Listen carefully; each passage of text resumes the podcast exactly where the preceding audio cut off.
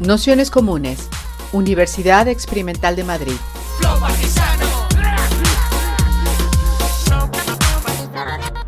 Toda la información en nuestro canal de Telegram Nociones Comunes o en nuestra web traficantes.net barra formación. Bienvenidas, bienvenidos, bienvenides a esta cuarta sesión del curso Me cuidan mis amigas del feminismo eh, punitivo a la autodefensa y los procesos restaurativos. Eh, hoy empezamos con un nuevo bloque de sesiones. Las tres primeras sesiones tienen un poco un marco más teórico, por así decirlo. Intentaban un poco exponer un poco la perspectiva desde la que nos apetecía hablar. Para ello tuvimos como tres sesiones así por repasar un poco. Una, la primera con Miren, donde intentábamos un poco entender estas propuestas antipunitivistas o ver los límites del derecho penal y cómo la justicia es patriarcal y jerárquica y responde mal a los problemas de, violencia eh, vinculada con el género ¿no? y mm, violencia machista y cómo respondía o no atendía bien a, pues a las víctimas de estas violencias, ¿no? los tres clásicos que, que llamaba de verdad, bueno, ella hay mucha gente de verdad, justicia y reparación. Entonces, porque tendía un poco ¿no? a aislar eh, el conflicto, a individualizarlo, a sacarlo del contexto, cuando nosotros estamos hablando de un problema que, entendemos es, estructural y además toda la carga un poco que tenía el derecho penal a la hora de interpretar el cómo entendía a, las víctimas, a las mujeres eh, y cómo eso atravesaba un poco su interpretación del delito, ¿no? por así decirlo.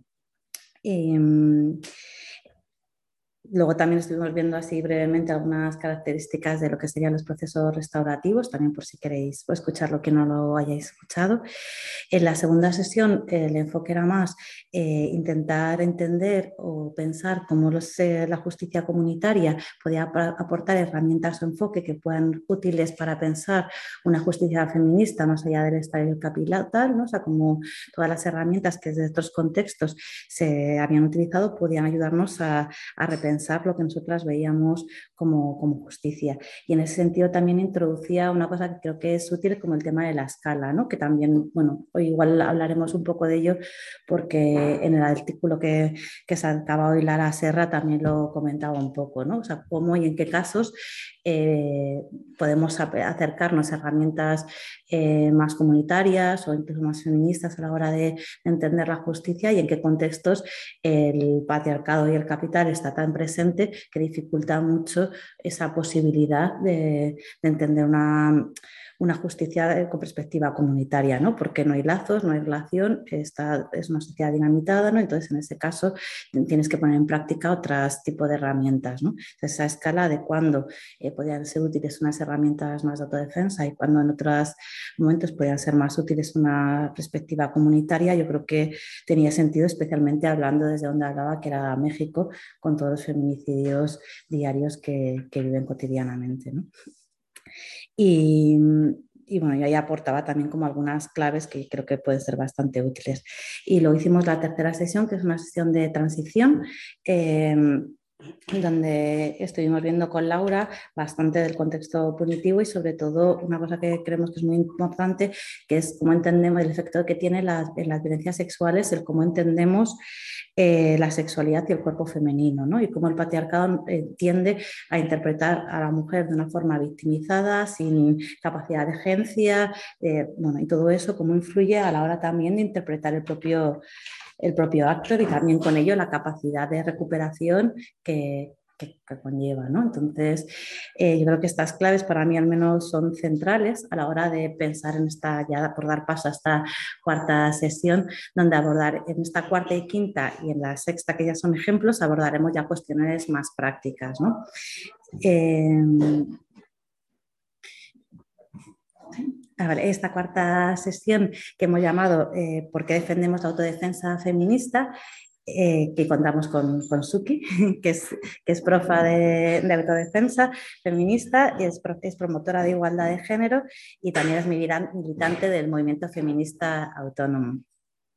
Y nada, en esta sesión le proponíamos un poco esta triple lectura, por así decirlo, de, la autodefensa, ¿no? explicar un poco eh, por qué vemos que es importante esta, esta combinación que hace la autodefensa feminista al incorporar para las técnicas de autodefensa también técnicas de empoderamiento, ¿no? en el sentido en que creemos, bueno, ya lo explicaré todo mejor, pero la importancia de trabajar sobre este contexto heteropatriarcal y endocéntrico que también refleja la propia imagen que nosotras podemos tener de nosotras mismas. ¿no? Introduce también, yo creo, otra cosa que, que, es fundamental, que es trabajar en el contexto previo, ¿no? o sea, como que eso también lo hablaba Laura mucho, de cómo se nos presupone también sin voluntad y sin decisión, ¿no? y muchas veces las primeras estrategias estas de congelación también parten de un momento en donde no saber exactamente qué es lo que una quiere, ¿no? Entonces también el riesgo que eso conlleva, pero también el tener espacios donde tú puedas practicar y saber y decidir autónomamente dónde y cómo quieres responder o cómo quieres estar, que eso también nos permite enfrentarnos al conflicto de, de otra manera y con bueno, y con otras herramientas desde, desde, otro lado. Y finalmente, bueno, pues lo que ya tiene que ver, la, eh, digamos, la respuesta ante las agresiones, que ya es otra, digamos, el tercero de los mecanismos por los que creemos que, que este tipo de propuestas son, son interesantes. Entonces, nada, eh, daremos como siempre una introducción de 45 minutos, una hora a cargo de Suki y luego pues un turno de un ratito de preguntas, intervenciones y, y a lo que vayamos viendo entre todas. Así que nada, muchas gracias por dejarte liar.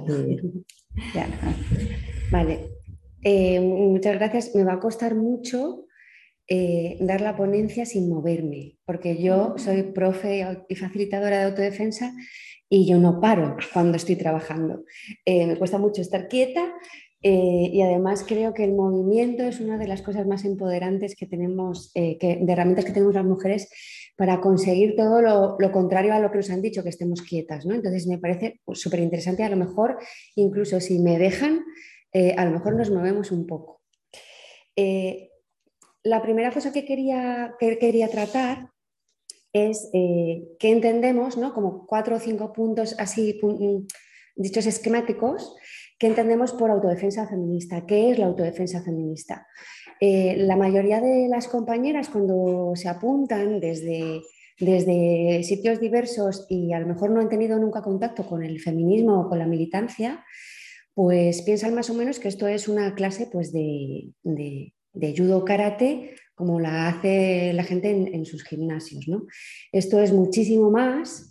Eh, diría que es una de las prácticas eh, que se puede llevar al activismo más potentes que hay dentro del feminismo para mí. Y, bueno, pues puntualizaros que eh, no es solo una técnica física, una técnica física, sino que es una herramienta eh, política, pero de grupo. Es un, eh, el colectivo, el grupo es lo más importante dentro de la autodefensa. Pensar que nosotras nos vamos a poder defender individualmente es muy complicado no, solamente, no, no, porque no la vayamos a aprender y puntualmente en alguna agresión podamos hacerlo, que por supuesto que sí, sino entender que las violencias patriarcales y las violencias machistas no son hacia nuestra persona, sino hacia el colectivo de las mujeres. Entonces, eh, una herramienta política grupal, eh, técnicas físicas, por supuesto, para cualquier tipo de mujeres, eh, de cualquier condición, Em, con cualquier condición física, eh, eh, en cualquier estado, eh, pueden hacer autodefensa porque todas tenemos derecho a defendernos. Em, porque mucha gente también como que vincula la autodefensa al deporte que tiene que ver algunas cosas, que tampoco es un deporte, sino que es una técnica que hay que hacer con el cuerpo, pero no significa que esto es como bailar en un escenario y poder bailar en tu bar preferido. Eh, puedes bailar, pues esto es exactamente igual. ¿no? Técnicas psicológicas eh, y lo más importante, técnicas emocionales, porque a través de las emociones funcionan los bloqueos, funciona el amor romántico y funciona todas las cosas que nos incapacitan para ser sujetas de pleno derecho para poder defender nuestros cuerpos y nuestras mentes. Con todo esto que hacemos, pues con todo esto que hacemos con las herramientas, técnicas físicas, técnicas psicológicas y emocionales, lo que hacemos es un, un cambio cognitivo. Es lo más importante. No es lo importante yo ponerme fuerte y saber hacer esta llave, sino el cambio cognitivo que supera las mujeres cuando recurren a la autodefensa y están eh, creciendo. Esto es un proceso largo, como en casi todas las cosas.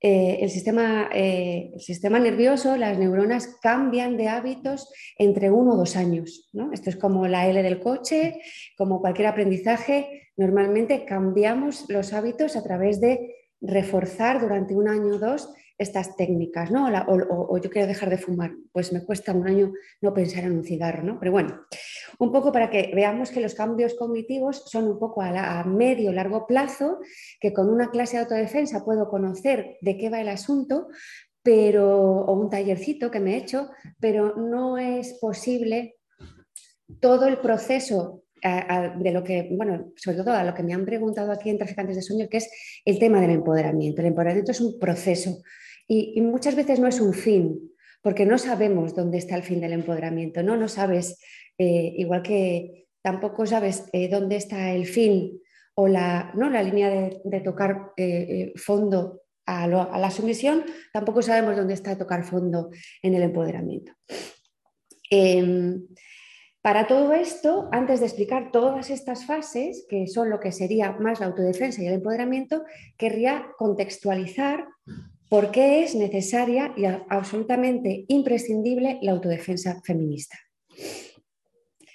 Em, quería explicaros a través de, no sé si conocéis el, modelo ecológico. Eh, el modelo ecológico es un, modelo explicativo, teórico, que explica eh, muchísimos ámbitos, explica también el educativo, la violencia de género.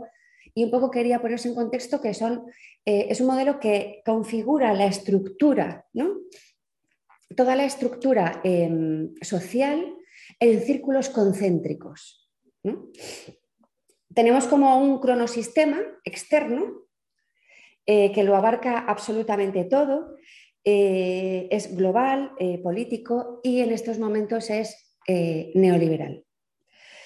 donde los recursos sociales no se dan para la supervivencia de los ciudadanos, no se, no se dan desde los estados, no se garantizan desde los estados, sino que se da la responsabilidad a los ciudadanos, por lo tanto tenemos eh, unos, un, cronoestado de la meritocracia, lo que no te has trabajado o si te va mal en la vida es porque te lo has ganado.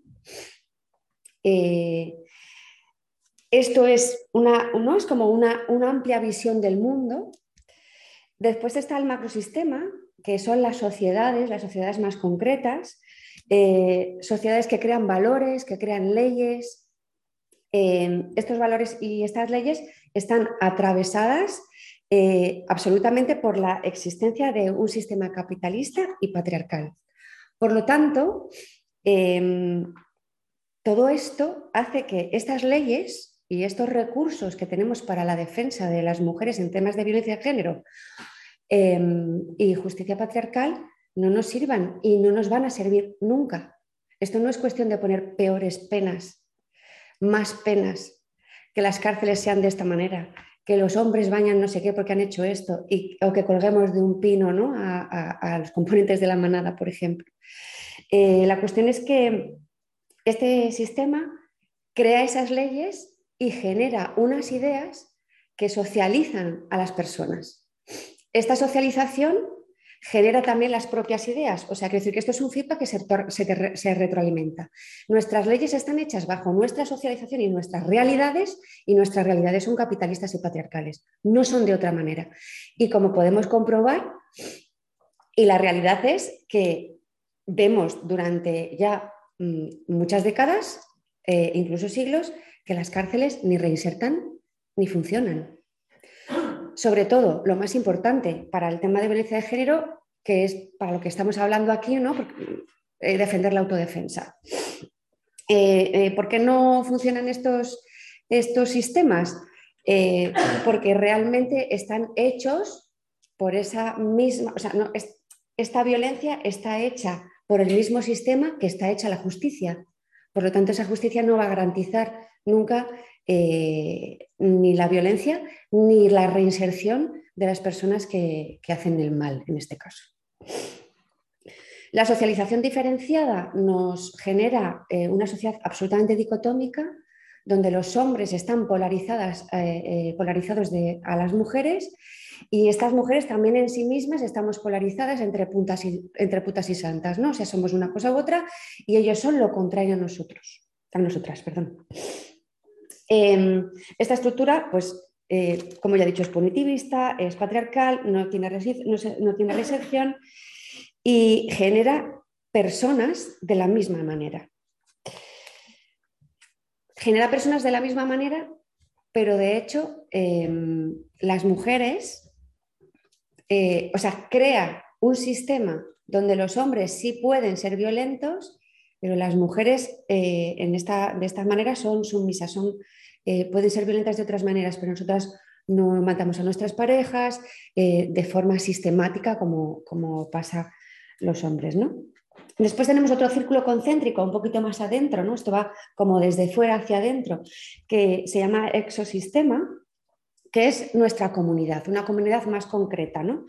Eh, las normas públicas en las que todas nos, vemos eh, metidas y reflejadas, ¿no? Eh, cómo es una buena ciudadana y cómo es un buen ciudadano. Sabemos todo lo que tenemos que hacer para entrar dentro de esa cosa tan rígida que muchas de nosotras no, muchas, no cabemos en, esa, en esos trajes. Este, esta comunidad, junto con el macrosistema y el exosistema, genera roles y estereotipos.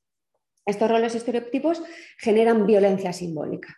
Esta, esta violencia que es justamente la que no identificamos, las mujeres no la identificamos y que somos cómplices de ella, es una de las herramientas, la identificación de la violencia de, género es una de las, de las, herramientas más potentes en, en autodefensa feminista. Que las mujeres vayan identificando sus malestares, de dónde vienen. Porque bueno, tenemos la suerte o, o no de tener grupos muy políticos, pero también hay grupos eh, y compañeras que se acercan a la autodefensa sin tener ni idea de feminismo, sin tener perspectiva de género y teniendo derecho a, defenderse de cualquier cosa en las que ellas están preocupadas. Trabajamos mucho la violencia simbólica. Después, dentro de este exosistema, el mesosistema, que son las instituciones políticas, los lugares de trabajo, las cosas un poquito más pequeñas, más, más locales, educativas, culturales, ¿no? Em, nos generan también otro tipo de violencias, violencias económicas, eh, la diferenciación de los estudios entre, entre los géneros, ¿no? porque las mujeres no hacemos ingenierías y ellos no, estudian eh, eh, profesiones o grados de cuidados, por ejemplo. Eh, esto conforma estos suelos pegajosos de los que no podemos salir y esos techos de cristal a los que yo casi nunca me he acercado. No sé si vosotras sí, pero yo ni les he tocado de cerca. Bueno, pues eh, también en, eso, en ese mesosistema, en esta institución más comunitaria, más cercana, eh, también tenemos presiones de grupo. El grupo funciona como, un ente, un, grupo mixto funciona como un ente propio, como, casi como un individuo, y para que todo el mundo pueda estar en ese grupo también hay que ¿no? modificar conductas, incluso hay presiones eh, ahí. Ya en el microsistema estamos las familias, eh, las amistades más próximas, nuestras parejas, y en las mayores intimidades es donde sufrimos más violencia. ¿no? Justamente lo contrario de lo que piensan las compañeras cuando se acercan a la autodefensa por primera vez. Em, em, se acercan casi siempre bajo el miedo eh, de la violencia sexual o la violencia callejera. Eh, y la inmensa mayoría de nuestras violencias son en, nuestras casas, en nuestros hogares o en nuestros lugares íntimos. En estos microsistemas, eh, aquí hay una violencia atroz que también se aprende, se generan referentes. Se, generan referentes, no solo los referentes son gente que no conoce, sino se generan referentes paternos, maternos, eh, tus abuelos, cómo se comportan tus amigos eh, y tus amigas, cómo, ¿no? Es, a quién estoy siguiendo yo de cerca.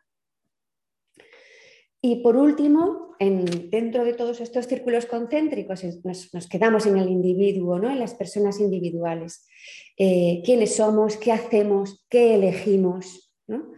Em, pero claro, eh, en este pequeño círculo de dentro que ya nos quedamos de forma individual, queda un resquicio muy pequeño, muy pequeño, que son los hombres violentos, ¿no? los que asesinan, los que violan, que realmente son muy pocos, porque si fueran muchos estaríamos todas asesinadas. Son pocos, pero esos pocos están, em, si, si, a lo mejor digo pocos, a lo mejor hay gente que se me echa encima. No son pocos, son muchos, pero no son tantos. ¿no? Es como, no son tantos, lo que pasa es que hacen mucho daño, por supuesto. Pero ¿por qué el no, como el último eslabón individual es el que decide asesinar, violar o agredir diariamente a su pareja? ¿no? Eh, esto no es una em, cuestión individual que él ha elegido, sino todo este sistema que os he estado contando, comunitario, social, eh, eh, judicial, macrosistema donde no se atiende absolutamente a nada, nada más que a un sistema capitalista que, vemos que no garantiza ninguna de las, nuestras seguridades, ni, nuestras, ni de nuestro alimento, ni de nuestra salud. En este último sistema individual, pues hay algunas personas que deciden ser violentos, porque de la violencia también se sale. O sea, está avalada, ellos están avalados por este sistema, pero también eh, hay una posible eh, reinserción. Explicado todo esto, em, que os enseño a las que estáis aquí un poco, mm, no sé si lo veis, un poco cómo va este sistema. Aquí estarían en, este círculo las, personas violentas. Eh, realmente estos, aunque les reinsertemos o les penalicemos en, sistemas judiciales carcelarios vuelven a salir otros y otros más.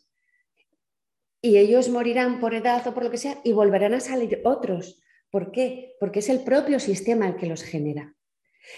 Si un, si un sistema genera una cosa, no puede generar la contraria. Genera una. Genera una situación violenta y una sociedad violenta contra las mujeres. Porque la realidad de este sistema es que no genera mujeres violentas. No las genera. Lo que está prohibido en este sistema no existe. Por lo tanto, este sistema, si existe, los hombres eh, asesinos, violadores, machistas, de los que nosotras eh, de momento nos cuidamos en la autodefensa, em, ¿Cómo podemos hacer para, que, para cambiar esto? Creemos, o sea, desde mi punto de vista, que era un poco la línea que seguía también eh, las ponentes anteriores.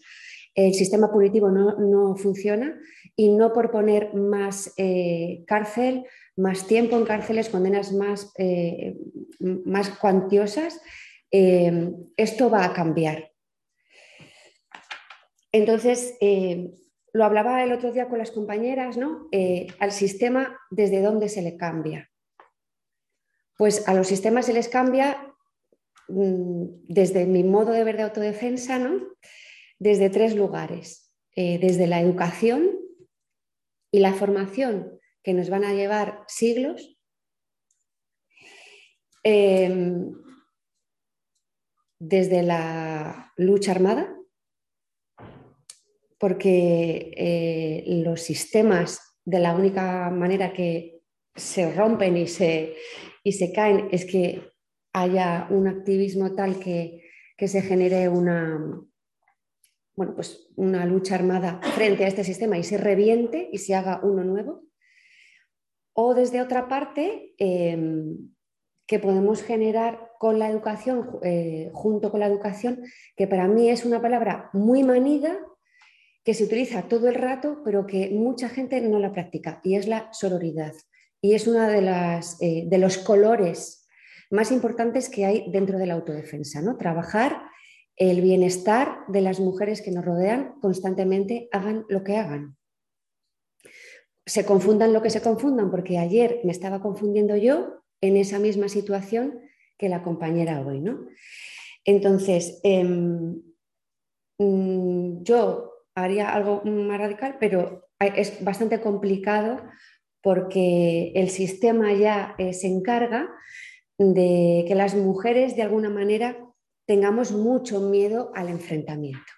Entonces ese enfrentamiento de romper el sistema va a ser casi imposible, por lo tanto tendremos que trabajar a través de la educación, de la formación eh, y de unirnos las mujeres eh, trabajando y, generando espacios donde podamos empoderarnos nosotras. ¿no? Eh, ¿Por qué abogo por la autodefensa feminista? Porque en este sistema, que con esto he querido deciros que yo creo sinceramente que no va a generar ninguna justicia que avale que a mí me, que me prevengan, que me hagan algo, sí me va a sensibilizar, pero no me va a prevenir. Prevenir es algo que no tiene, o sea, previene la existencia del caso no va a haber eh, eh, ninguna posibilidad en este sistema de que yo no tenga violencia machista. Por lo tanto, una de las armas más importantes es, para mí, la autodefensa feminista, desde lo colectivo y desde también una forma individual. Em, bueno, me preguntaban ¿no? Eh, por qué es importante que nos preparemos para defendernos en las situaciones de subordinación, eh, no como de manera social. Pues un poco porque por lo que he venido explicando hasta ahora. ¿no? Este sistema concéntrico eh, es violento contra nosotras, es desigual, es discriminatorio. Seguimos avanzando, pero cuando avanzamos viene alguien a intentar retrocedernos. O sea, la resistencia al cambio feminista es absolutamente abrumadora. En cuanto el movimiento feminista lanza dos pasos hacia adelante, viene el patriarcado a intentarnos echarnos tres para atrás. Eh, es, muy complicado este, este, asunto. Entonces, se generan nuevas formas de opresión. Em, entonces, por eso mismo creo que no solamente lo teórico es importante, sino poner la teoría en la práctica, en nuestros cuerpos, en las vivencias, eh, a través de Mm, imaginaros también desde el teatro, desde la danza, desde la autodefensa, desde la lucha, ¿no? Eh, aparte de una parte teórica sorora y emocional, es un compendio importante para poder seguir hacia adelante eh, y podernos defender de todo este macrosistema. ¿no? Em, yo como, facilitadora de autodefensa feminista, em, os os propongo un poco cómo, yo evalúo qué es la autodefensa feminista. Como os he dicho al principio, que os he dicho mm, tres o cuatro ítems, empiezo a explicar el primero. Eh, es una herramienta política de empoderamiento y esta herramienta política de empoderamiento viene siempre a través del grupo, como os he dicho antes. Eh, la facilitadora es, eh, no es protagonista en absoluto, es simplemente una facilitadora de recursos, planifica clases, eh, que se mejore a lo mejor la comunicación grupal, que se dé voz a las compañeras a lo mejor que, bueno, pues que por su carácter o lo que sea, tienen, mm, son más tímidas, eh, simplemente somos guías, ¿no? Pero realmente el aprendizaje es eh, muy feedback, las protagonistas son ellas, ellas evalúan todas las clases, la forman, la reflexionan y vamos decidiendo ¿no? a través de sus gustos, del propio grupo. No a todos los grupos se les pueden hacer las mismas clases también. Esto no es una, una cuestión de matemáticas, ¿no? Eh, cada grupo tiene una, una como un color y como unas necesidades y, bueno, pues a través de esas necesidades se va flexibilizando hacia el grupo. Em, vale, la colaboración del grupo es imprescindible porque sin la colaboración del grupo no se generan hábitos. Si tú no eres parte del proyecto, simplemente te dan la charla, tú haces cuatro ejercicios y te vas a casa, no es una cosa que has decidido tú. Esto es como lo que hablaba antes, que a lo mejor es un ejemplo malísimo, pero lo vuelvo a decir, es como dejar de fumar, por mucho que yo te diga, mm, pero si a ti te apetece, ¿no? si tú decides, Em, cambiar de hábitos y, realmente eh, nuestras socializaciones son hábitos, ¿no? Sumisión, miedo, no es miedo, ya es pánico, eh, bloqueos, ante la respuesta de miedo no solamente hay una respuesta de bloqueo, hay una respuesta de huida y una respuesta de lucha a la que las mujeres no no nos enganchamos, ¿no? Entonces, eh, cambiar todo este autoconcepto.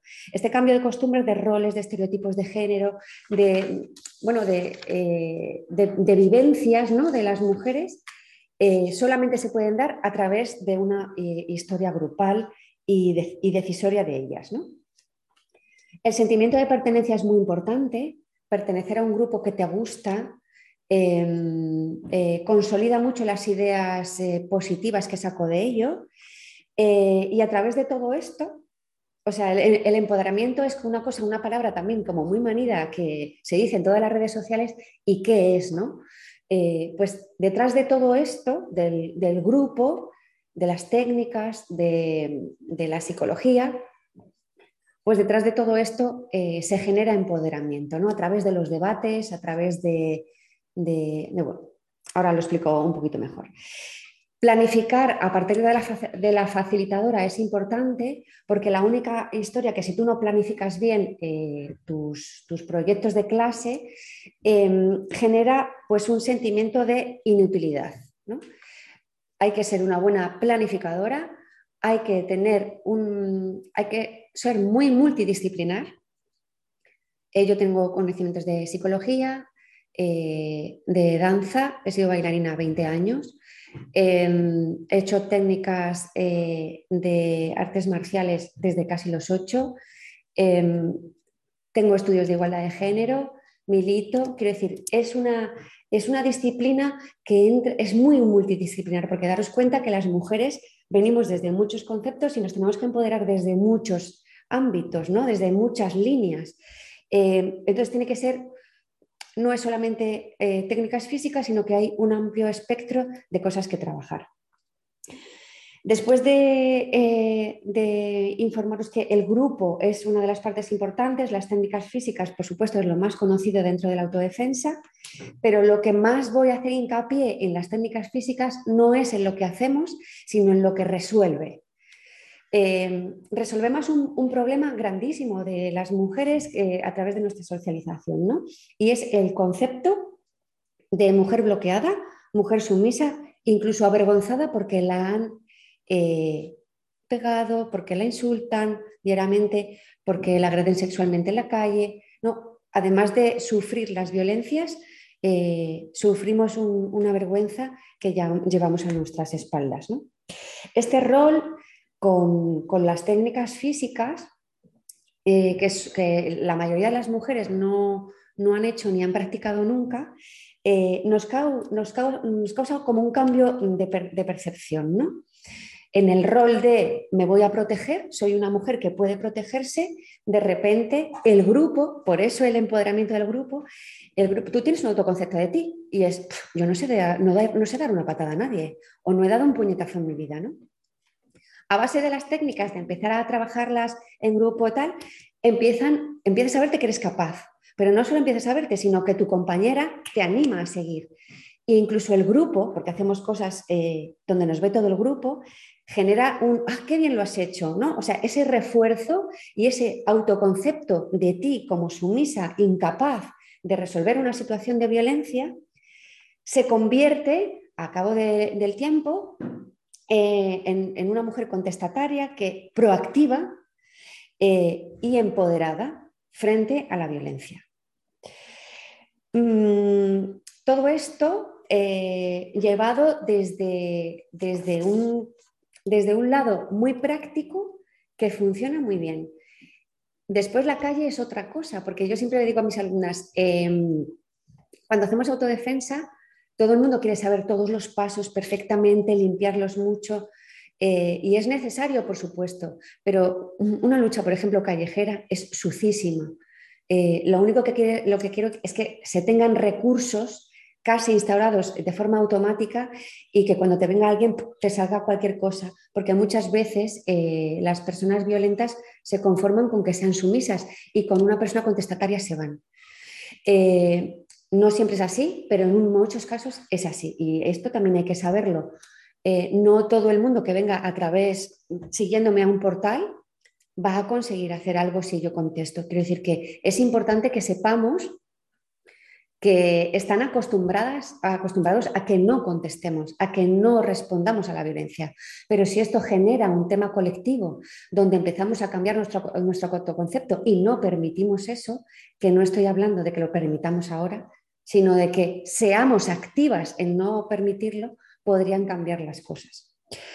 Eh, a través de estas técnicas físicas también trabajamos técnicas psicológicas eh, y técnicas que, tienen, bueno, teoría que tiene que ver también con la psicología clínica que yo también estudié, em, a través de lo que es el, carácter, ¿no? ¿Qué es empoderarse? ¿Qué significa empoderarse? Empoderarse son muchas cosas, pero de forma eh, más teórica y más psicológica es conocer qué, cuál es tu carácter, de dónde viene ese carácter, ¿no? qué temperamento tengo genético que no voy a poder cambiar, que es, eh, que es mínimo, qué socialización a través de la familia, los amigos y, nuestro aprendizaje de más pequeño, qué es lo que debo de hacer, ¿no? que es el mensaje familiar, qué es lo que debo de hacer, que ahí vienen las mm, profecías autocumplidas, efecto Pigmalion, y el machaque de tú no eres capaz o si eres capaz, ¿no? las etiquetas que te hayan puesto. Y el ambiente elegido, pero dentro de la psicología hay una multiplicación muy interesante y una, y una fórmula muy interesante, y es que el carácter es temperamento más socialización multiplicado por la, por la elección que has hecho en tu vida. Lo que tú eliges multiplica y lo otro suma. Por lo tanto, mm, tenemos muchas esperanzas. ¿no? Lo que tú quieres hacer, influenciado también por la socialización que tienes, por supuesto, pero a través de este empoderamiento psicológico trabajamos técnicas físicas, técnicas emocionales y generan otro autoconcepto en las mujeres. Dentro de las técnicas psicológicas también, eh, tengo que hablar que se dan muchísima, o sea, yo, por ejemplo, si mis clases son de dos horas, eh, hora y media, dos horas, le dedico más o menos 45 minutos, una hora a las técnicas físicas y otros 45 minutos a la teoría. Es tan importante como la técnica física. Y diferenciamos entre sensibilización, hay que hacer sensibilización en nosotras, y prevención, ¿vale? Porque las instituciones no se están encargando de esto. Todo lo que yo veo eh, sobre violencia de género y sobre prevención de violencia de género es exclusivamente sensibilización de violencia de género. ¿Cuál es la diferencia? Os la explico muy rápido. La sensibilización no es solo hablar de la violencia, no es solo dar información, sino es un poco, más allá, ¿no? Llegar al corazón, al alma, a la, sensibilidad de la gente para que haya un cambio de hábitos. Eh, con esto tenemos que tener información veraz, información actualizada, eh, teorías, teorías sexo-género, sexo biológico, eh, género social, en qué se diferencian, por qué se hacen, desde dónde están miradas, ¿no? Eh, ¿Qué es la violencia de género? ¿Qué tipos de violencia de género hay? Y incidir, como os he dicho antes, en la violencia, la violencia, simbólica, en la violencia simbólica. tratar nuestras violencias de manera prioritaria. ¿Qué identifico yo? ¿no? También en la rueda de mujeres podemos Vale, pues ahora todas estas, cuál hemos sufrido, reflexionar desde dónde me llegan, autoidentificar a dónde, ¿no? dónde te están llevando y qué es lo que tú sufres.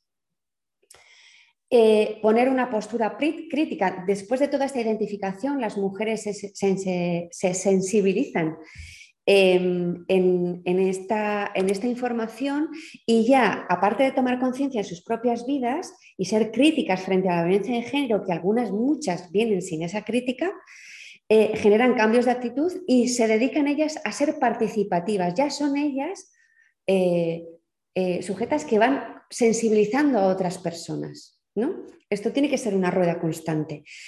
pero sin embargo, la prevención em, Em, pues es evitar que la violencia no ocurra. Esto desde la institución nos está dando, no, no hay proyectos ni recursos metidos en, evitar que ocurra la violencia. Em, tendría que ser a través de la educación, de la formación, de tomar medidas políticas eh, y tomar conciencia de que el patriarcado, de forma social y genérica, eh, es machista y, ese machismo es habitual eh, en, todas, en la vida de las personas. Como prevención, yo abogo por la autodefensa feminista eh, porque, bueno, mm, no nos dan otros recursos, entonces tenemos que generar, recursos nosotras. Vale. Eh, ¿Cómo explicamos ¿no? cómo, se genera, mm, cómo se genera la idea eh, de la ausencia de voluntad y de no saber qué se quiere o no saber cómo se defiende una persona cuando está violentada. Em, pues hay una, decir, hay una cosa, un recurso patriarcal constante que es el mito de la superioridad física masculina, que es una de las cosas que más tenemos que, o sea, que primero rompemos en la autodefensa.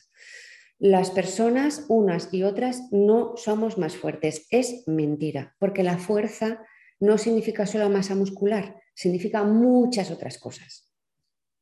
Muchísimas otras cosas que nos han generado la idea a través de siglos de que ellos son más fuertes.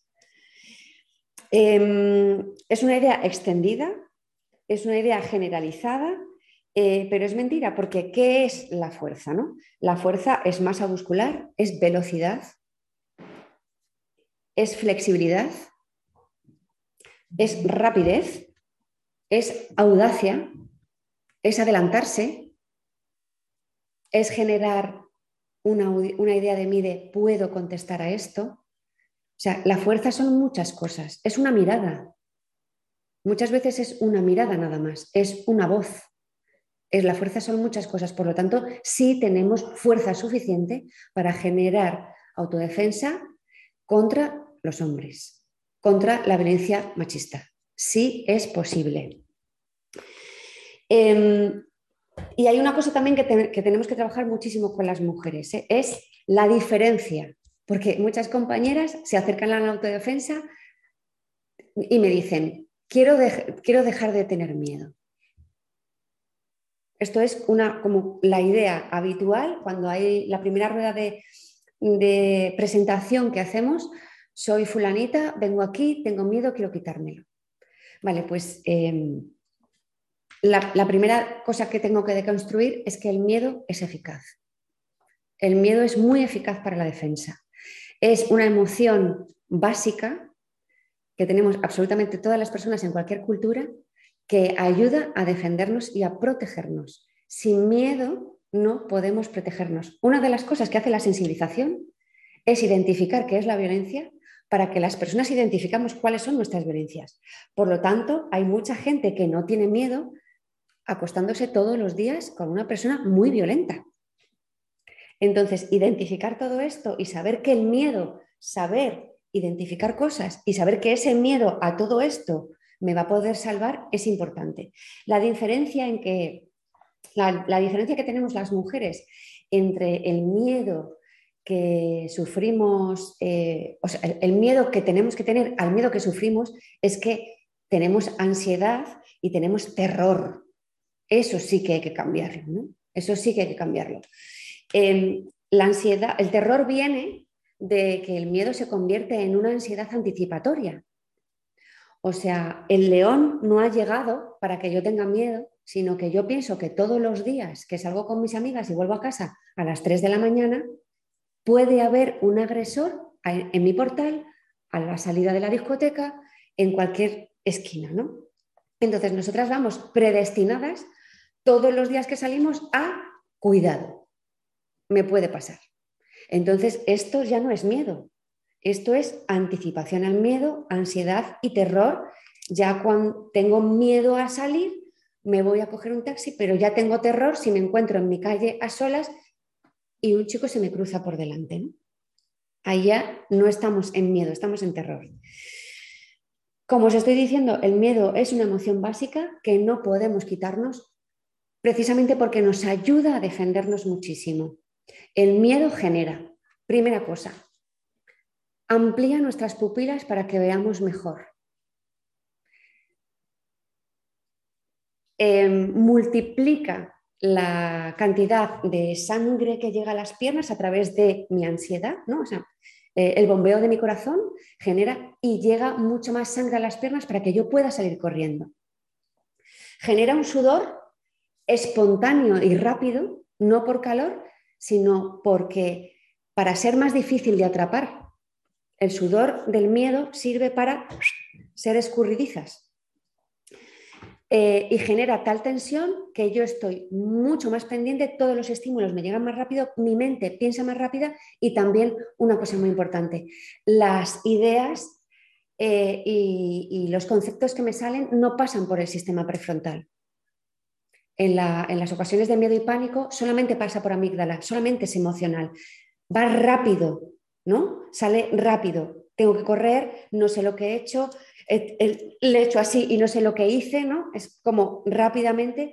Entonces, toda esa emocionalidad hay que generar un, trabajo diario y en autodefensa feminista lo que hacemos es generar miedo controlado. Trabajar desde el miedo controlado, trabajar desde un sistema activado, ¿no? Nosotras nos ponemos en activación, que es una, fisiología parecida a la que sientes con el miedo, para que esa, eh, eh, no haya una actuación de bloqueo. Estemos acostumbradas a, estar trabajando desde la taquicardia, desde la sudoración, desde estar pendiente de lo que me está pasando. ¿no? Mm, vale, después eh, trabajamos temas emocionales como os estoy diciendo, cambiar el terror por un miedo reactivo y posible. Eh, también desde la emoción del amor romántico, no sé cuánto me queda. ¿Estoy bien? Sí, sí, fenomenal. fenomenal. Digo que me pongo, Vale. Eh, otra emocionalidad, el amor, ¿no? Eh, pues también tenemos que trabajar mucho el amor, tenemos que trabajar mucho el miedo, el terror, pero también tenemos que hablar muchísimo y tenemos que, teorizar mucho sobre el amor romántico, ¿no? Sobre las creencias del amor romántico, el mito de la media naranja, siempre hay algo para, ¿no? Siempre hay alguien para ti que te va a complementar, tú no eres un ser completo. Esto es una socialización generalizada, pero eh, el hombre sí genera una idea de que es un ser completo. Nosotras, para ser, tengamos unas buenas profesiones, estemos empoderadas, eh, siempre hay una sensación de no estar completa si no hay alguien contigo. Em, el mito de la exclusividad, pensar que es posible que, o sea, es imposible que nos enamoremos más de una persona, más, de más de una persona. Eh, el mito de la exclusividad genera muchísimos problemas de celos, eh, inadaptativos, por supuesto, eh, el mito del emparejamiento, ¿no? El emparejamiento es natural, es universal, es imprescindible para la vida. El mito de la fidelidad, eh, pero no fidelidad solamente sexual, sino fidelidad en casi todo, porque tenemos que tener en cuenta que, que hay un mundo ahí fuera donde las parejas lo hacen todo juntas, absolutamente todo juntas. Entonces, el mito de la, fidelidad a todo, a me tienen que gustar las mismas cosas, si no, me van las cosas no van bien, te tiene que gustar la misma música, me tengo que ir contigo el sábado a bailar, tenemos que irnos a la playa o a la montaña juntos. La fidelidad no solo en situaciones románticas y sexuales, sino que en absolutamente todo lo que nos concierne a la vida.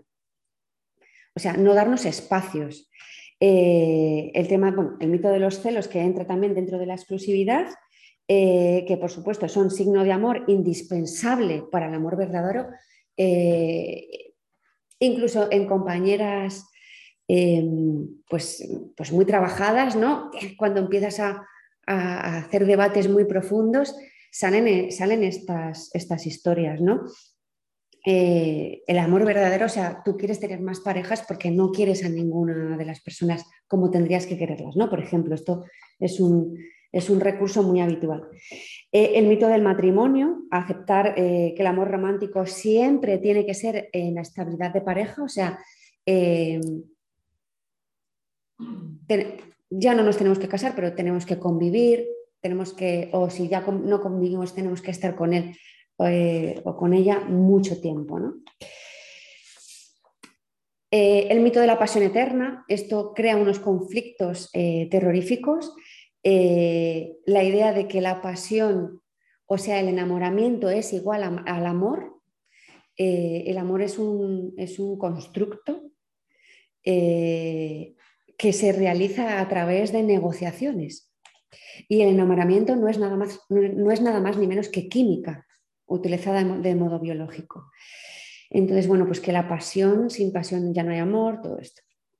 Eh, por eso muchísimas parejas tampoco saben eh, relacionarse y también hay dentro de, estas parejas violencia eh, justamente porque no saben resignificar todo esto. ¿no? El mito de la omnipotencia, el amor todo lo puede, esto es una de las causas, este mito es una de las causas mayores por lo que las mujeres con violencia de género se siguen quedando dentro de, las parejas. Em, esperar va a cambiar, yo le quiero, por supuesto, por mí lo va a hacer, ¿no? Esta espera obstaculiza muchísimo eh, el posible, eh, la posible huida o salir de este, de este matrimonio o pareja. El mito de la equivalencia, ¿no? Yo soy así y tú eres así, ¿no? Eres un enchufe, yo un ta y, nos conectamos perfectamente. Eh, y si no, no es amor el mito del enamoramiento y el, mito del libre albedrío. Este es muy gracioso, ¿no? Los sentimientos amorosos eh, son ajenos absolutamente a nuestra voluntad. Viene, te atraviesa el corazón cupido y ya no hay más que hablar. Esto te ha pasado y es imposible que tú hagas nada para evitarlo. Pues esto es una de las cosas también que trabajamos mucho en autodefensa. Porque como hemos dicho, las violencias vienen mucho desde, un sistema íntimo, ¿no?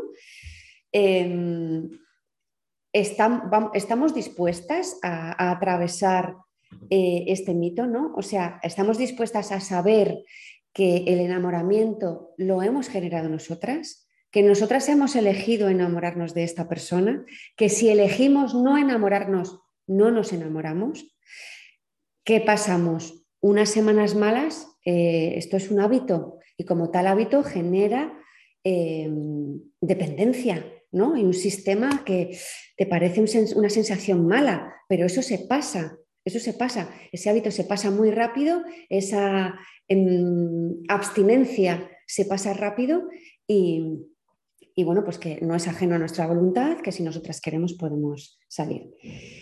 Em, también desde el tema emocional, retomando que me, he salido desde el amor romántico, eh, la idea interesante de que el hombre es protector y de que la mujer es cuidadora esto es una de las también de las cosas que hay que romper dentro de la autodefensa feminista y hay que repetirlas muchísimo, porque como os digo, no todos los grupos están politizados, aunque les debemos hacer políticos, no todas las mujeres que integran los grupos están politizadas. Eh, y este, esto es una cosa que atraviesa todo el rato, ¿no? Amor incondicional, el protector y yo le quiero porque me protege. Y pase lo que pase, yo le quiero porque él puede cambiar y me sigue protegiendo. Eh, dejar eh, claro, ¿esto qué sucede? Como nos centramos en la pareja, en el otro o en la otra, o sea, nos, somos auténticas y, estamos llenas y completas a través de otra persona, eh, dejamos de ser nosotras mismas para poder ser queridas, ni siquiera para amar como proyecto activo, sino como proyecto pasivo, para ser amadas tengo que generar todo esto de, un cuidado absoluto. El amor es una de las claves eh, de identidad subjetiva de la mujer, o sea, es una de las ideas claves que nos atraviesa eh, en nuestra vida, el amor, más eh, que nuestra inteligencia, nuestras capacidades, o sea, una mujer triunfadora no es solo la mujer que ha llegado a un, bueno, pues tiene una intelectualidad eh, competente, tiene, una, em, tiene un buen trabajo, sino que una mujer completa es absolutamente ¿no? Eh, la persona que tiene pareja, incluso que es madre. Y esto es eh, socialmente así, aunque en otros espacios seamos muy críticas con esto. ¿no? La publicidad está ahí, el cine está ahí, la generalidad está ahí y esto es lo que nos atraviesa. Em, y que nos quieran a cualquier precio es una de las cosas que, que hay que trabajar más. Esto significa subordinación, eh, reapropiación de nuestro cuerpo, ya no somos dueñas de nuestro cuerpo ni de nuestras almas, sino se las entregamos a otras personas, por lo tanto no tenemos esa capacidad de autodefensa. Todo es, todas estas ideas, eh, convertirnos en sujetos activos eh, y de pleno derecho, garantiza, garantiza nuestra capacidad de respuesta. Eh, volver a valorarse, si es que hemos dejado de valorarnos, porque hay, hay personas que a través de que les atraviesa una, una, pareja a lo mejor violenta, eh, ellas vivían empoderadas o tenían una vida más o menos independiente, de repente empiezan a desvalorarse porque hay una persona que machaca y entra en indefensión aprendida y se genera un estado muy pasivo y depresivo.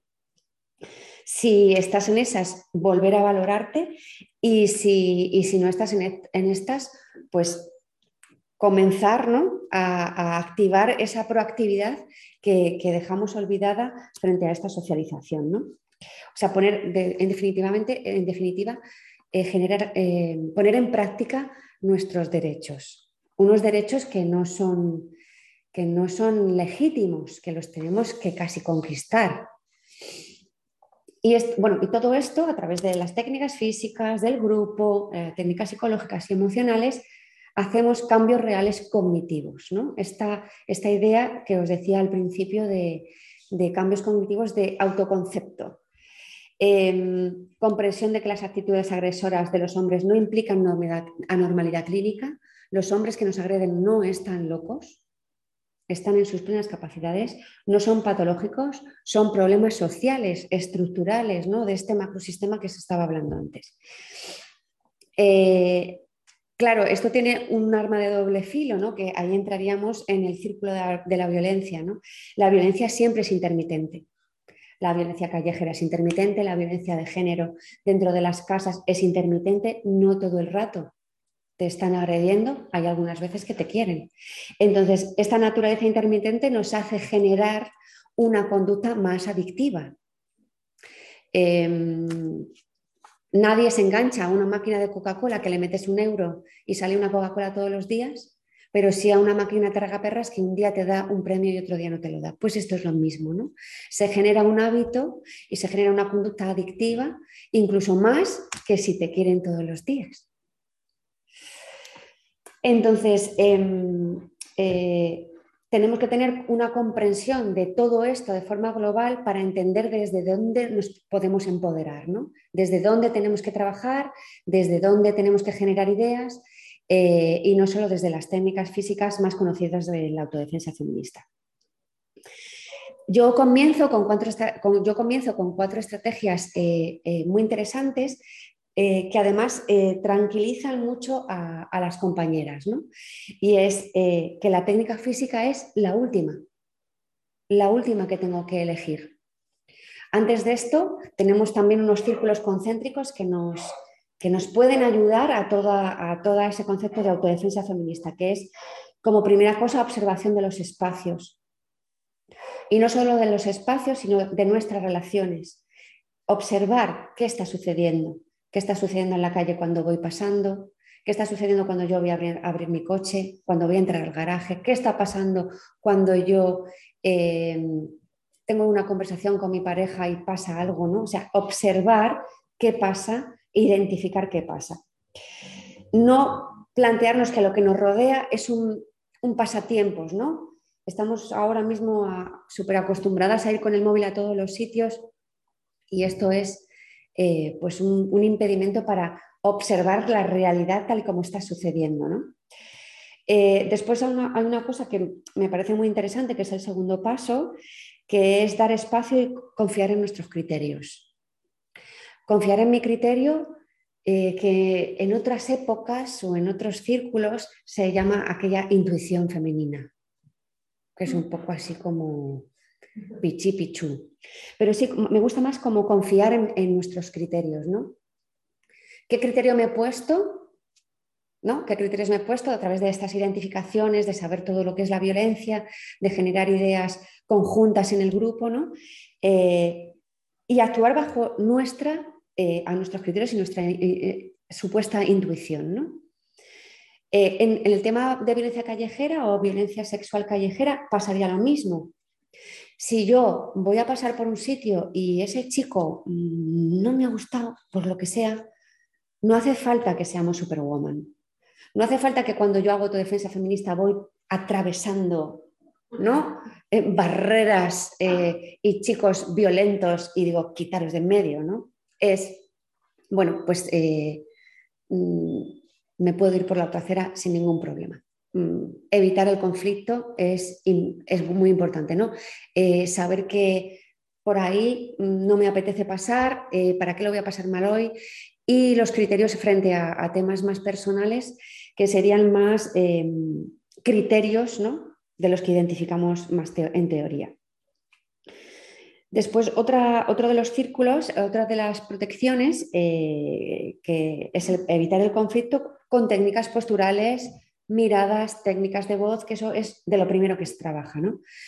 Em, el, mejor arma que tenemos siempre con nosotras eh, es un grito. Es un grito, es un grito de autodeterminación que también se trabaja mucho, técnicas vocales para generar sonidos que también generen aversión. No es lo mismo decir no que vete de una forma contundente. Así que estamos en petit comité. Eh, también querías deciros que frente a cualquier conflicto, ya que estáis escuchando como una charla, pero bueno, ya que os sirva un poco por si os pasa algo el día de mañana, es mucho más efectivo decir en positivo a un agresor algo que en negativo. Cuando un agresor va a hacerte algo, ya ha decidido que el no ya estaba. Que tú le digas no, este rollo del no es no, creo que funciona poco, porque ellos ya saben que no. Ya saben que no, les gusta que no, incluso. ¿no? Esa violencia sexual es una forma expresiva misógina contra nosotras, no es especialmente sexual con una de nosotras.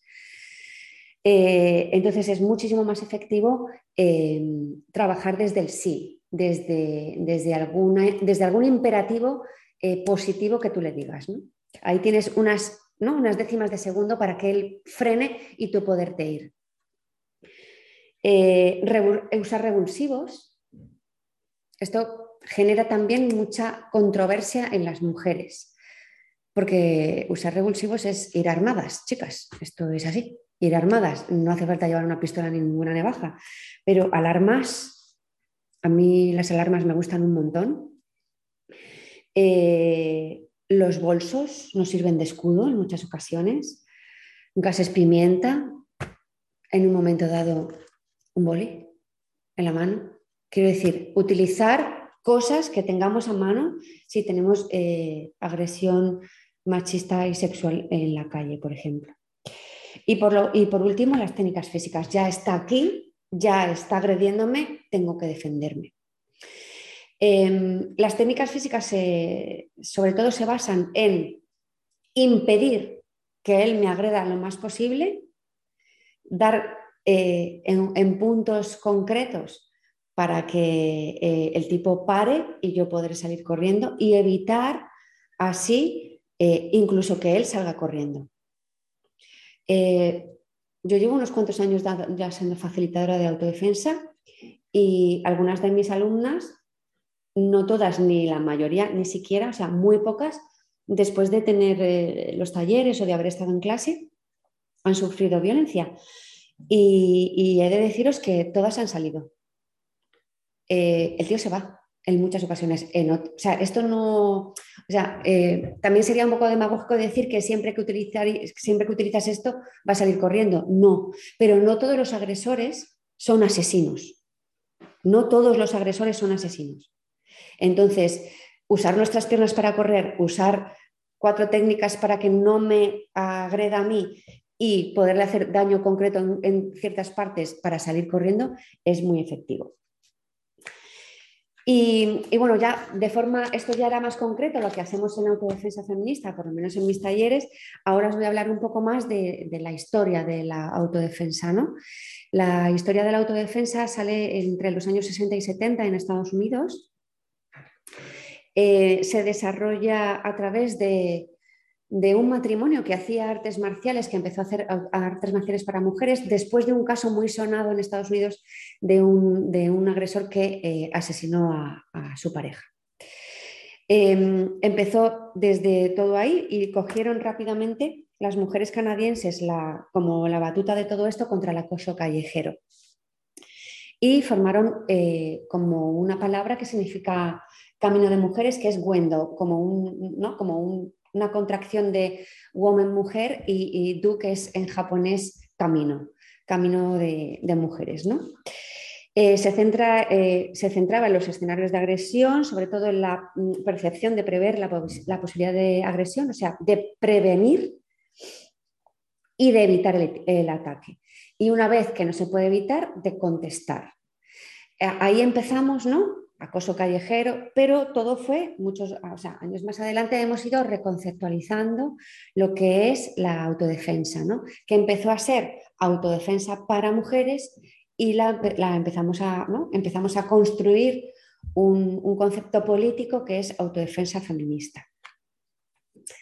En, la autodefensa para mujeres era como un abordaje más sexual, ¿no? más de agresiones callejeras, y la autodefensa feminista tiene un enfoque más político, más estructural, más, contra la violencia eh, patriarcal completa, eh, y desde, también desde nuestro empoderamiento, nuestras técnicas psicológicas y todo esto.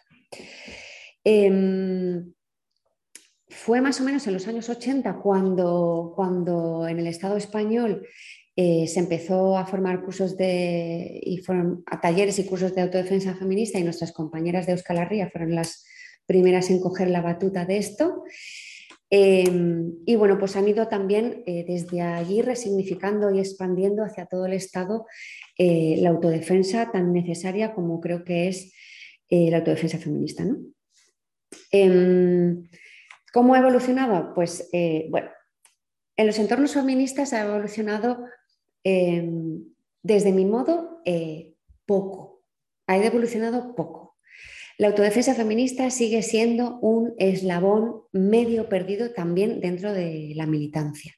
Es verdad que hay grupos muy activistas que lo tienen muy en cuenta, pero la inmensa mayoría de las compañeras somos las que hacemos catas el 25N. Y esto hay que deconstruirlo desde el propio feminismo, o sea, primero desde el feminismo eh, más punitivista, se genera la idea de que la autodefensa feminista es como un montón de chicas violentas ¿no? que, quieren sacar como su ira y, a lo loco ¿no? nos queremos defender. No, no, lo que hay que hacer son leyes, eh, penas más, más, potentes. ¿no?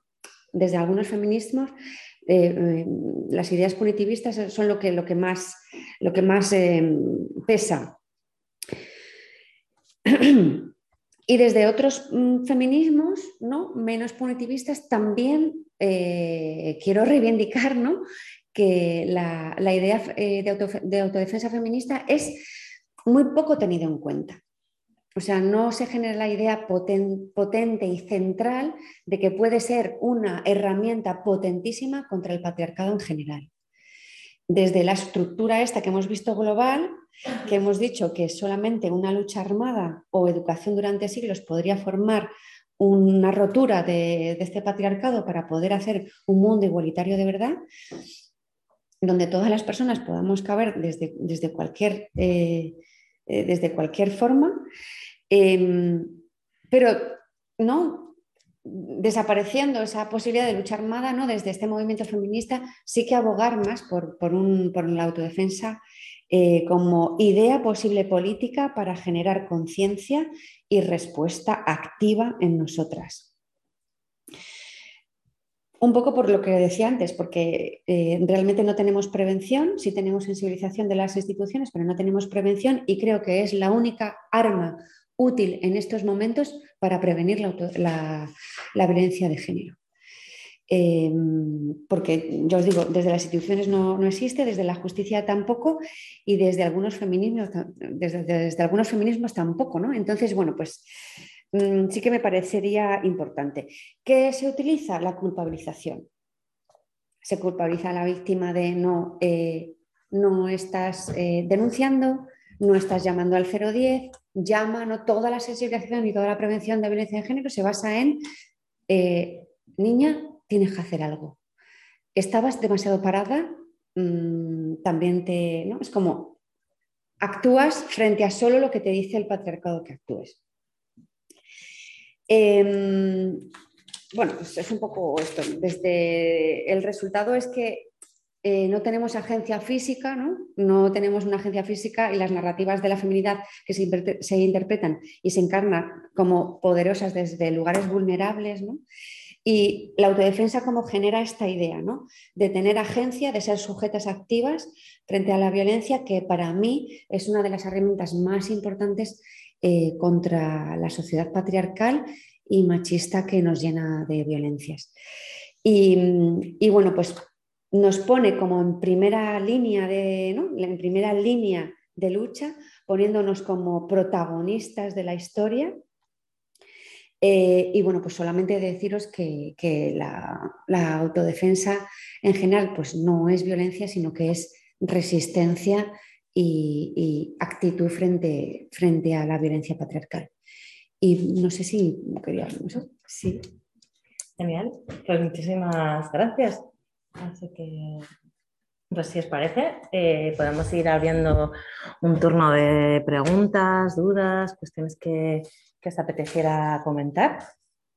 Mira, hay una pregunta que, bueno, sí, se me oye muy bien porque a veces eh, ya tenemos una pregunta de Mecha, si quieres te la voy leyendo. Sí. Sí, así vamos. Dicen, ¿qué ejemplo nos podrías dar en la cuestión de hablar en positivo a un agresor? Vale. Llevar un gas mientras posible. ¿Existen herramientas para las personas con diversidad funcional? Muchas veces se, dice sal corriendo y no todas podemos hacerlo. Claro, efectivamente. Em, es cierto. Eh, las, em, el, tema de lo, primero, ¿no? Lo de. Lo de ¿Qué podemos decir? Podemos decir en positivo. Eh, como ya he dicho, el agresor, en este concreto el agresor callejero o el agresor sexual, eh, genera la idea de que esto no lo puede hacer, pero lo va a hacer. El no ya lo tiene, por lo tanto la idea rápida en su cerebro del no no sirve para frenarle.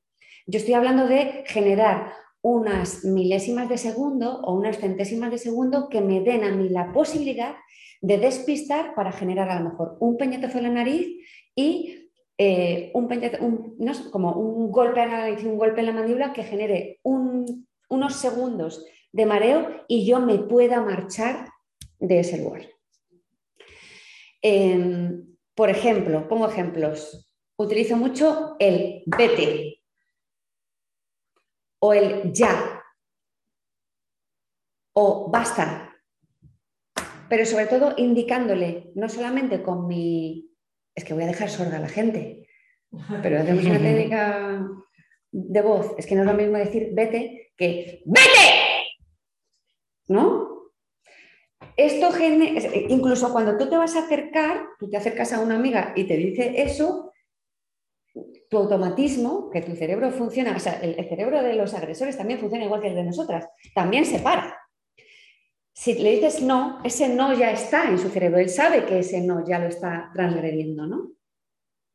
Entonces tienes que hacerlo algo positivo para generar unos pocos segundos más para tener un poquito más de ayuda.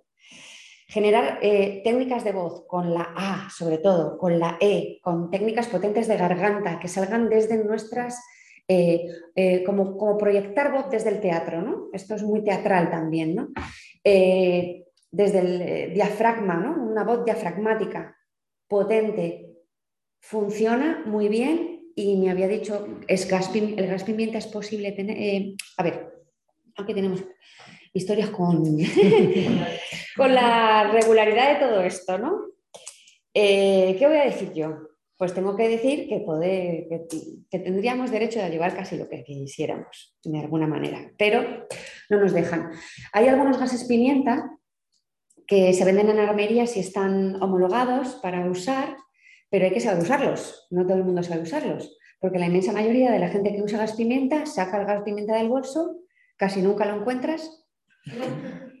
Porque claro, mm, en un momento, o sea, las cosas, nuestros, nuestros eh, objetos que nos ayudan a defendernos no pueden estar en el bolso.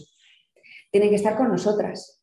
Por eso hay que hacer llaveros donde los bolsos los llevamos por fuera, no con nuestras llaves, sino ¡pum! Ya lo tengo, aquí está. ¿no? Eh, por ejemplo, el gas pimienta no se puede utilizar frente, frente a frente. Tenemos que saber que tienes que bajar, tienes que inclinarte y tú enchufar. Son ideas, porque como venga una ventisquita, viene la brisa marina o viene ese día que venía, ¿no?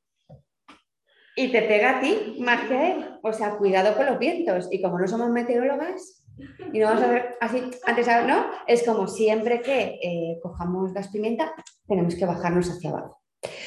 Y después eh, me hablaba de, hay técnicas eh, para diversidad funcional. Sí, hay técnicas para diversidad funcional.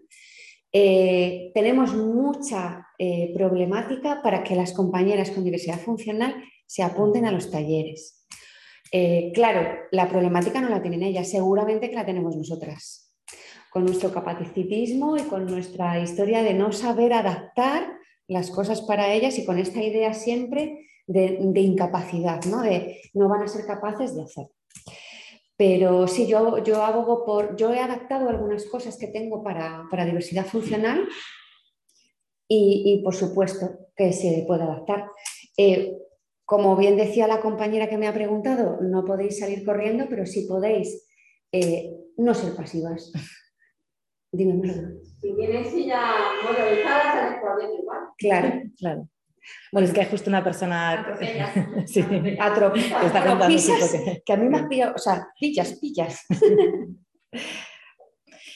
Por aquí ya ¿Tenéis alguna pregunta, chicas? Vosotras aprovecharos, que damos una clase de si queréis ahora. ¿Queréis preguntarme algo más?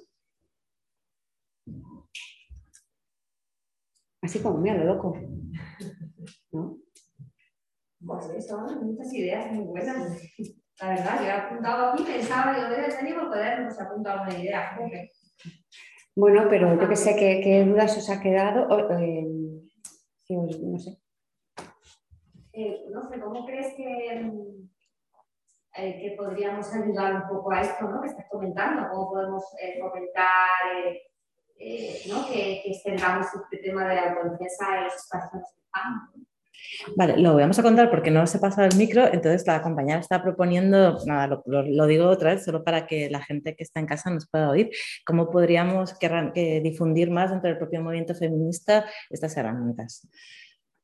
Pues supongo que nosotras tendríamos que hacer incluso técnicas de sensibilización con las demás, ¿no? porque es algo en lo que no caemos yo creo que no caemos siempre. Yo os digo, algunas veces, eh, o sea, con todos los respetos a mis compañeras que las amo y las adoro, vamos a ver, pero que sí que es verdad que el 25N, las chicas de autodefensa, ¿dónde están? Nos hacéis aquí unas catas, qué monería, no sé qué.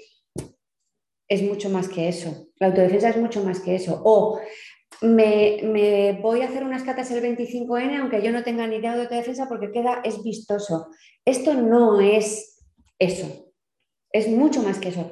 Yo creo que hay que hacer divulgación de lo que es realmente la autodefensa, porque incluso compañeras militantes de hace años, por ejemplo, que se apuntan o que se meten en alguno de los grupos que yo estoy, yo hablo desde mi experiencia porque desde otra no tengo, eh, se sorprenden de todo lo que se da y se sorprenden de todo lo que se trabaja y lo que avanzan ellas creyendo que ya estaban muy avanzadas. ¿no? Entonces es interesante hacer divulgación y sensibilización dentro de nuestros espacios de que la autodefensa no es una técnica física, sino que es muchísimo más allá de todo eso. Es una técnica política eh, y de empoderamiento que muchas veces los libros, las teorías no nos da y sí nos lo da el activismo. Porque quiero decir también una cosa que es muy interesante y es que el activismo y la autodefensa están muy ligados. O sea, el activismo, el, activismo de calle, el, ¿no? el, el performático, el, que... ¿no? no sé si me estoy explicando. Incluso está preguntando de sitios en Madrid y Barcelona, pero bueno, igual podemos pasar algunos contactos luego ¿no? Porque... Sí, me están bueno, pues puedo, el, de Barcelona puedo ser, puede ser después, Claro, por eso digo que igual eso lo pasamos luego los contactos después y, y, así hay como, como referencias, digo, porque... Sí. En realidad no es una pregunta, es una reflexión al hilo de esto que, que, que, bueno, yo lo venía pensando, pero tú comentabas, ¿no? Que al final la, la, autodefensa es como un eslabón ahí muy, muy débil dentro de, de, la militancia feminista. Y justo al hilo de esta pregunta es que creo que uno de los problemas que tenemos es que es difícil, ¿no? Realmente, o a mí se me ha hecho difícil Encontrar. acceder, claro, acceder a, los grupos y a los espacios. Eh, ahora ya que llevo un par de años en uno, entiendo por qué son cerrados, o sea, que tiene su sentido que sean cerrados y que no sea como un constante ir y venir de gente porque se trabajan cosas que tienen también mucho de, de íntimo, ¿no? Eso es. Pero, pero claro, que cómo, ¿cómo hacemos? Porque es verdad que, y esto estamos hablando de la ciudad de Madrid, Sí, sí. me quiero imaginar No, los pueblos, las ciudades más pequeñas. En Retuerta del Bullaque, pues no hay es impensable, claro, claro. Entonces, bueno, eso es algo que siempre me ha preocupado, ¿no? Como, ¿Cómo ampliar esto para que cuando una amiga que se entera que haces autodefensa te dice, ¡ay, ¿y yo cómo puedo? Y tú te quedas como, pues no lo sé. Vale, yo sí que tengo talleres abiertos, no talleres abiertos donde puedes salir y entrar en el mes que te da la gana. Esto es una, eh, o sea, generamos grupos y compromiso y si no tienes compromiso, no vengas.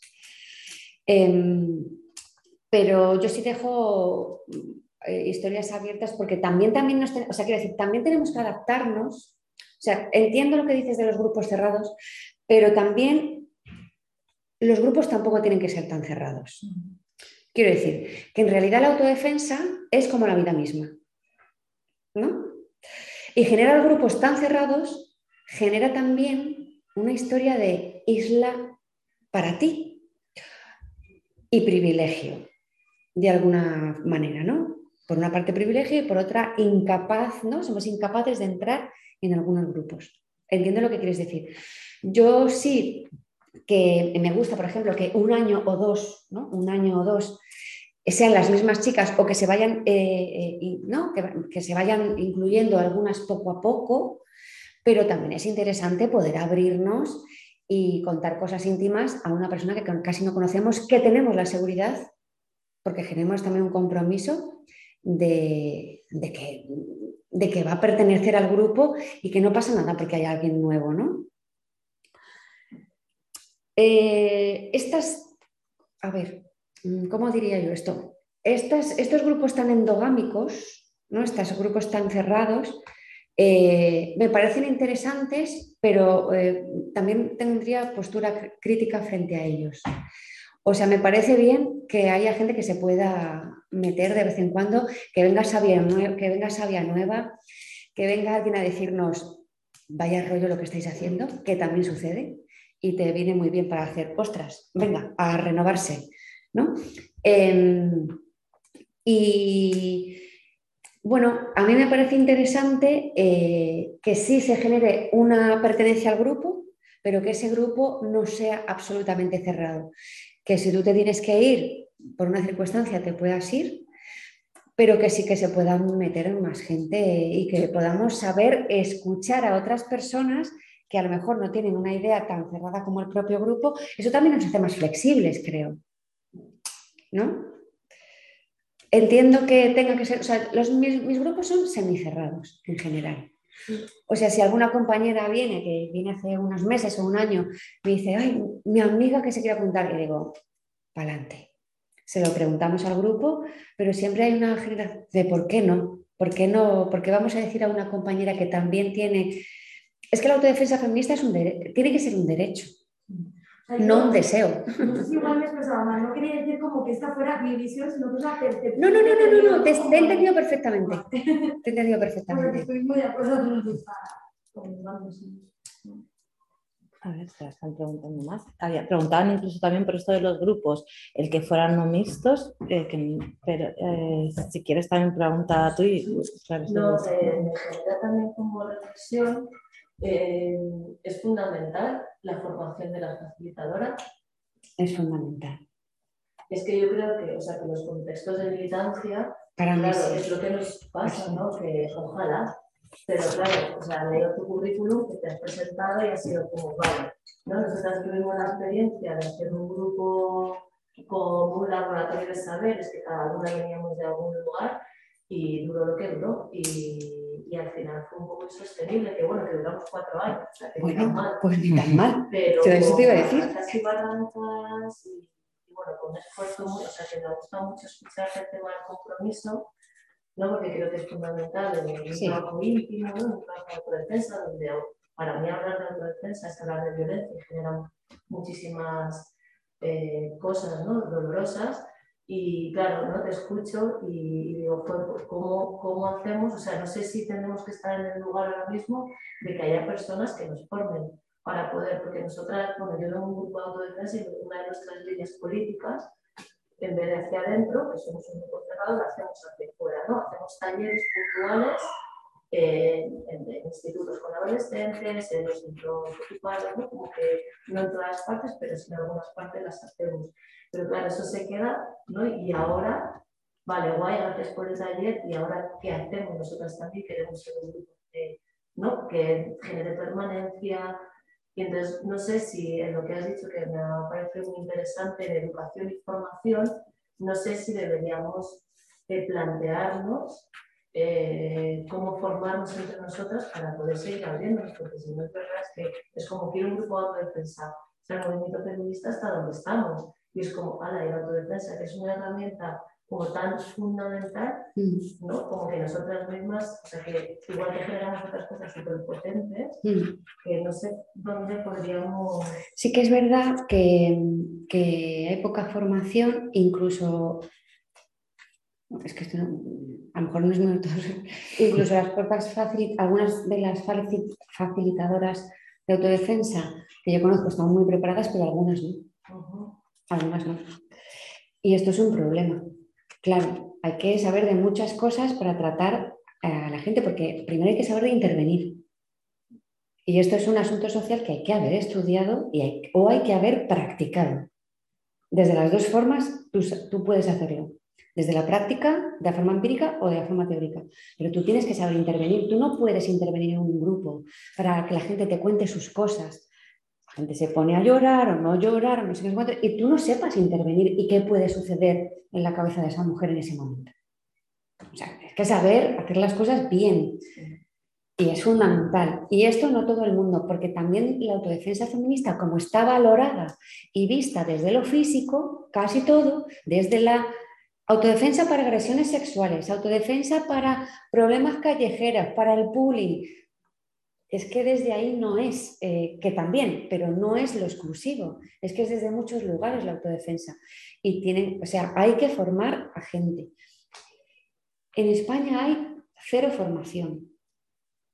Yo me he hecho este compendio de todos mis estudios y de mi formación práctica del deporte y de la danza, porque desde la danza os aseguro que la autodefensa es la leche, pero no porque baile, sino porque una persona que sabe bailar eh, sabe luchar y al contrario casi, ¿no? O sea, te das cuenta qué, parecido es el kung fu a una danza, ¿no? La flexibilidad que se, que se, que se tiene, hablando de eh, gente muy, muy, muy, muy formada en temas deportivos, ¿no? Em, pero sí, hay que hacer formación y hay que hacer divulgación. Hay muy poca gente divulgando la autodefensa y nosotras, las facilitadoras, llegamos hasta donde llegamos. Imagínate, yo tengo Instagram, tengo no sé qué, y puedo, ¿no? Eh, desde ahí, pero ¿os he llegado a vosotras? No, vosotras os habéis llegado, pues desde que, por ejemplo, desde traficantes. Pero si no, no hubiese llegado a vosotras nunca, ¿no? Y así a cientos de miles de mujeres que quieren autodefensa. Y después los, los talleres de autodefensa muchas veces hay que cancelarlos porque están vacíos, porque no llega la información a las chicas. Tenemos que generar red para expandir información y formación de facilitadoras. Formación de, for- de formadoras, pero esto tampoco sería un taller concreto. Sería que tendrías que estar conmigo dos años, porque imagínate, ta, ta, ta, ta, haciendo esto y lo otro, o que tú tuvieras unas cosas básicas. O sea, a mí me parece importante tener, es importante saber intervenir de forma social, tener mínimos conocimientos de psicología, mínimos conocimientos de lucha y después formarte en un montón de cosas y mínimos conocimientos de perspectiva de género, por supuesto. No sé si queríais hablar alguna más. Bueno, eh, por, aquí hacía una intervención, una reflexión sobre lo poco que a veces acompañaba el sistema, entiendo, legal eh, con otras estrategias de autodefensa así, pero eh, como comentario. Y luego, em, no sé, yo puedo seguir, que era una de las cosas que cuando preparábamos esta sesión, había unas compañeras que me decían, pero eh, ¿no? ¿por qué metéis una sesión de autodefensa en, la, en un curso de antipunitivismo? Entonces, que a mí me sorprendía, como si aquí estuviera un poco ligado también a esa estigmatización un poco o esencialización del concepto de hombres, o como un poco en, en esa perspectiva.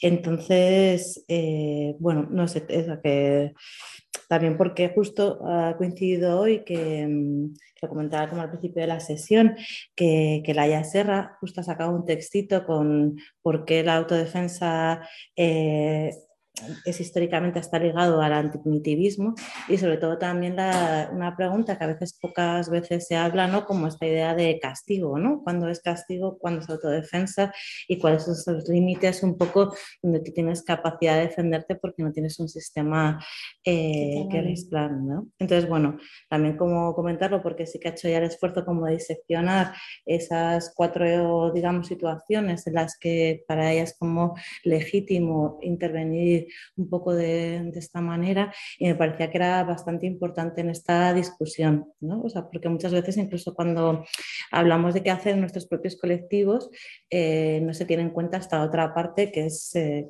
que es preventiva, pero que también eh, facilita mucho la propia gestión interna de los espacios. ¿no? Si nosotras sabemos qué queremos, cómo queremos, tenemos una actitud proactiva hacia nosotras, probablemente los, pues seamos capaces de construir espacios mucho más seguros que, con otras herramientas que ya actúan en una vez que se ha producido, digamos, el conflicto. Entonces yo creo que, bueno, que ya lo estáis diciendo todas, pero insistir un poco en la importancia de alguna manera, de la complementariedad, incluso en debates como este, donde, bueno, a veces la gente suena un poco de por qué.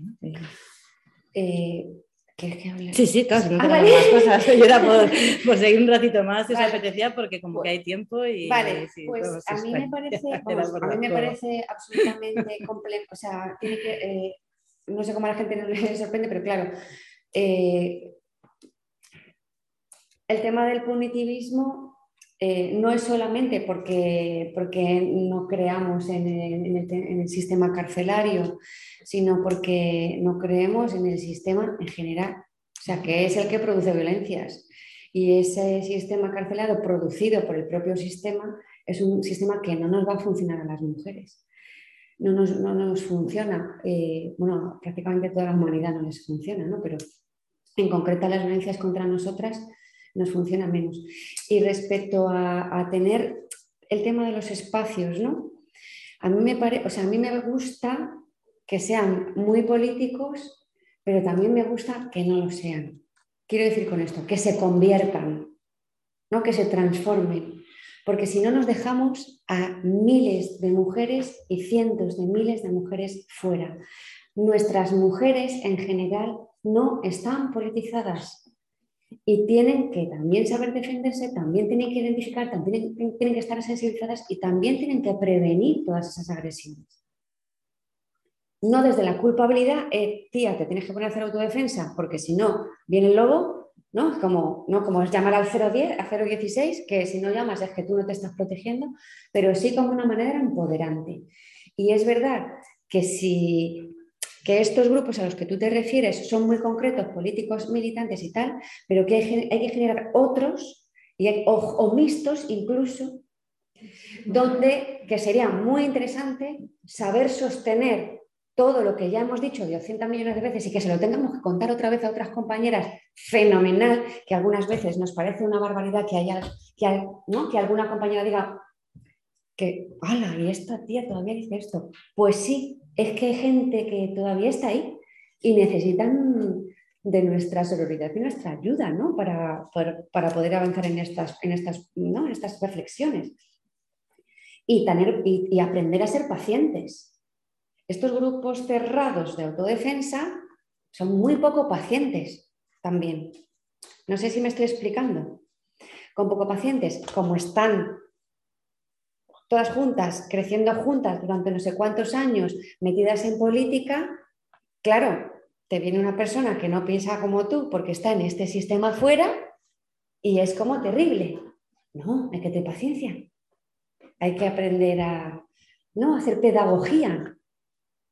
A lo mejor estamos hartas de hacer pedagogía con los machis, pero con las mujeres, pues a lo mejor hay que tener paciencia. Y a mí yo abogo por, lugares eh, semi-cerrados o semi-abiertos, según queráis ver la, la botella, para que sí que flexibilizamos nuestras posturas más políticas, para que eh, enseñemos a otras y, que, que, todas las mujeres vayan aprendiendo todo esto, ¿no? Y que sean capaces de incluso hacer otros círculos, ¿no? Ellas. No sé si he contestado a lo que queríais un poco. Nada. Pues no sé, alguna cosilla más que os apetezca así